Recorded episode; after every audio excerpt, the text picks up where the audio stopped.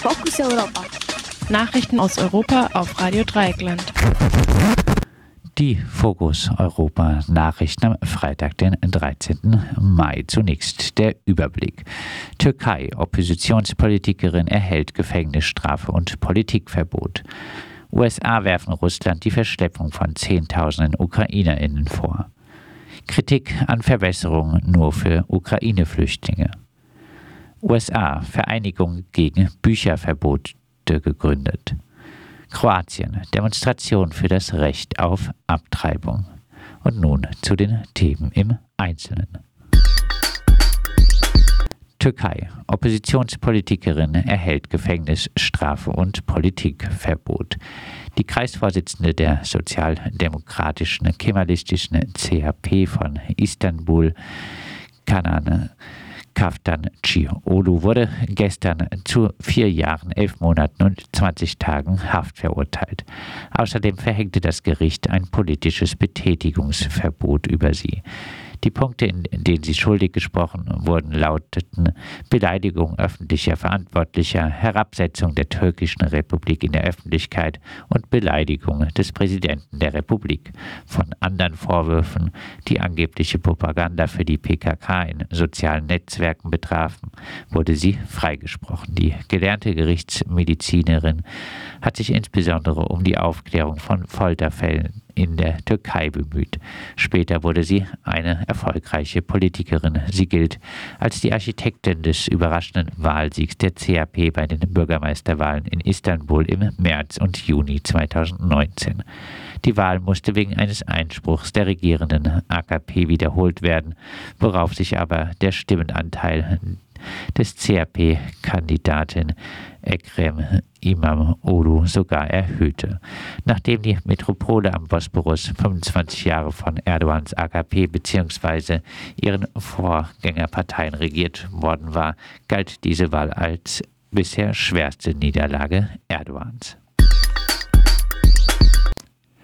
USA werfen Russland die Verschleppung von Zehntausenden Ukrainerinnen vor.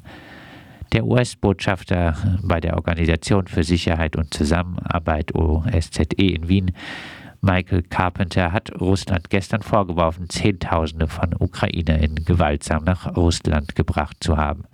Die ukrainische Regierung wirft Russland sogar die Versteppung von fast 1,2 Millionen Menschen, darunter 200.000 Kindern vor.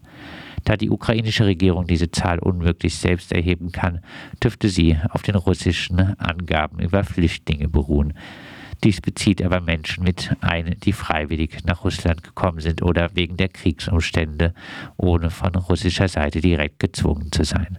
Außerdem besteht die Möglichkeit, dass russische Stellen die Zahl übertrieben haben, um Russland als Zufluchtsort darzustellen. Seit längerem berichten Flüchtlinge aus Mariupol, dass sie durch äh, Filtrationslager geschleust wurden und zum Teil mit brutalen Methoden verhört wurden. Ihnen sei mit Folter oder Erschießung gedroht worden. Die Unterbringung sei schlecht, medizinische Versorgung werde verweigert.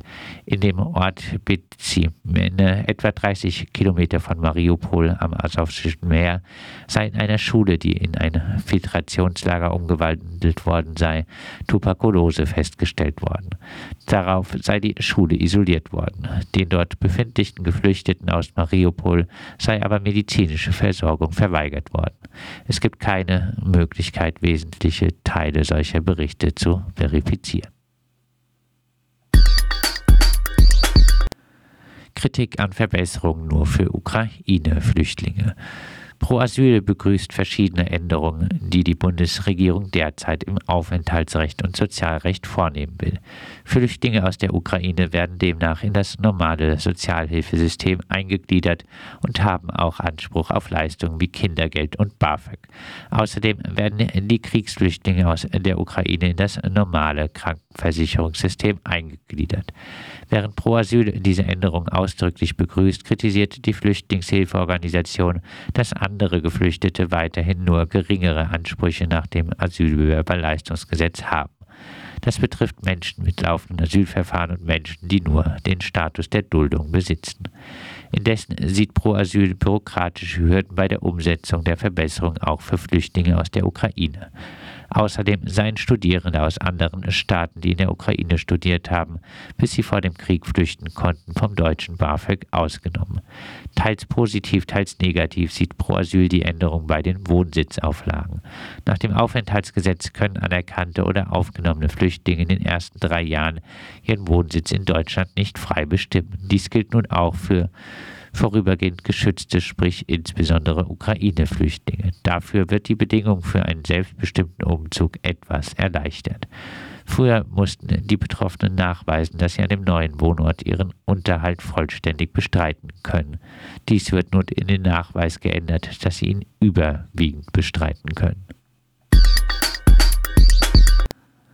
USA-Vereinigung gegen Bücherverbote gegründet. Nachdem im vergangenen Jahr so viele Bücher wie noch nie aus öffentlichen Bibliotheken und Schulbibliotheken entfernt wurden, haben GegnerInnen der Bücherzensur den Verband United Against Books Bans gegründet. Dem Verband gehören 25 Organisationen an, darunter der Bibliothek Bibliothekenverband, American Libraries Association, die Lehrervereinigung und Vereinigung von Autorinnen und Verlagen.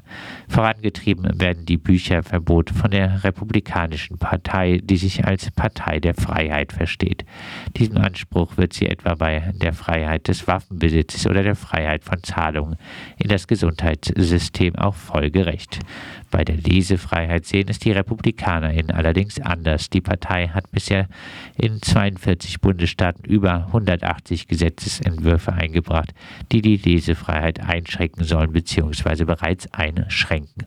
Die Mehrzahl der neueren Verbote betreffen Rassismus und LGBTQ-Themen.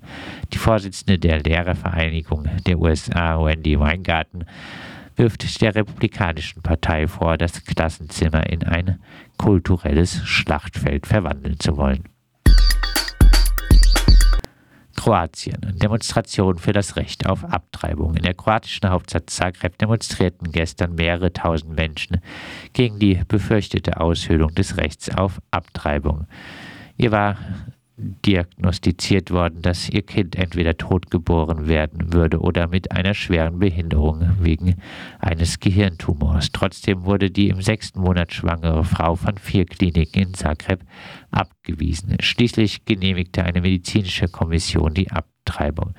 In Kroatien sind Abtreibungen nach der zehnten Schwangerschaftswoche nur im Fall von Vergewaltigung, Inzest oder Gefahr für das Kind oder die Mutter möglich. Lebensschützer und die einflussreiche katholische Kirche machen jedoch Stimmung gegen Abtreibungen. Viele MedizinerInnen weigern sich daher, Abbrüche vorzunehmen.